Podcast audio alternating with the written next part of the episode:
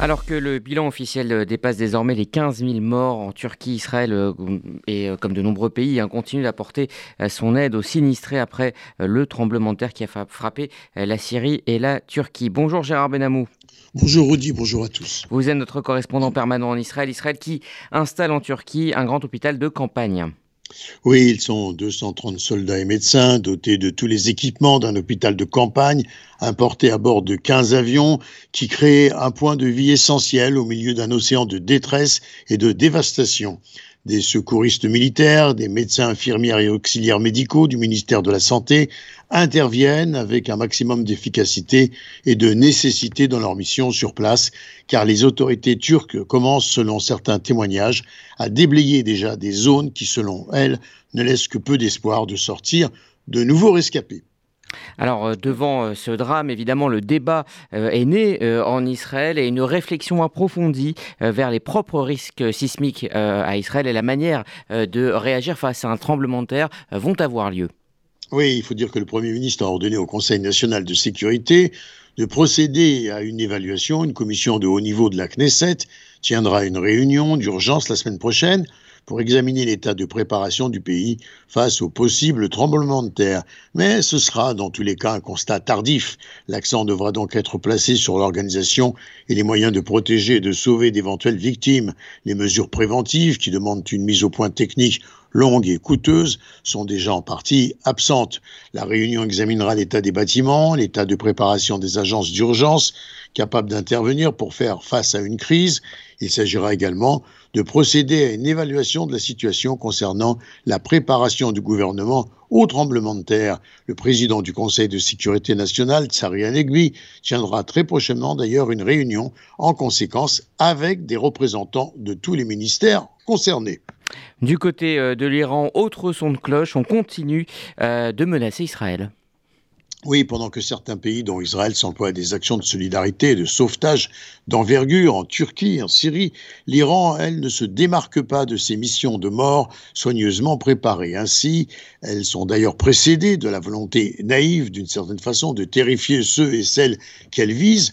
Lors de l'exposition aérospatiale des gardiens de la Révolution, les participants ont pu constater une inscription destinée à Israël avec inscrit les mots mort à Israël en hébreu en grandes lettres hébraïques sur un missile balistique iranien, selon des images tournées en Iran à l'exposition aérospatiale du corps des gardiens de la révolution islamique à Ispahan, dans le centre du pays.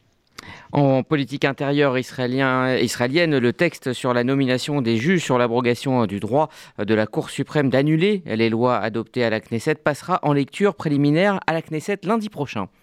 Oui, il faut dire que d'abord, dès hier matin, des centaines de réservistes et d'anciens combattants de l'armée israélienne ont entamé une marche de trois jours qui va les conduire de la trône à la Cour suprême à Jérusalem pour manifester leur opposition au projet de réforme du système judiciaire. Ils parcourront notamment environ 8 km par jour pour aller manifester vendredi devant la Cour suprême. Et donc ce texte hein, sera euh, présenté lundi. Oui, le texte sur la nomination des juges et sur l'abrogation du droit de la Cour suprême d'annuler des lois adoptées à la Knesset passera en lecture préliminaire à la Knesset donc lundi. C'est déjà simplement une partie de cette réforme. Une énorme mobilisation devrait également se tenir devant la Knesset à midi, au moment où seront votées les propositions de réforme. Des mouvements de grève accompagneront les protestations. Le gouvernement a décidé de diviser les différentes questions relatives à la réforme judiciaire afin justement de tenter d'en faire passer au moins quelques-unes lors de la session d'hiver actuelle de la Knesset. Il faut dire que la coalition a refusé toute concession ou négociation de consensus autour de cette réforme.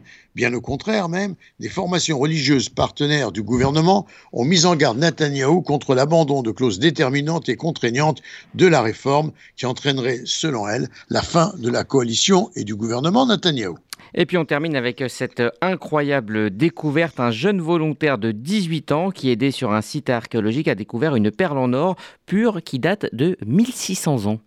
Oui, d'ailleurs, c'est une jeune volontaire, c'est plus adapté à cette perle en or, en or pur d'ailleurs, qui date de 1600 ans, et euh, ça s'est passé lors de fouilles au parc d'Emek Tsurim. La perle provenait d'une structure grandiose d'au moins 25 mètres de long, construite sur la route du pèlerinage dans la ville de David, dans un style de construction caractéristique des bâtiments haut de gamme. La richesse des occupants du bâtiment révèle par là la découverte de récipients en argile, importés également, et un sol en mosaïque décoré. Gérard Benamou, en direct de Tel Aviv, pour RCJ.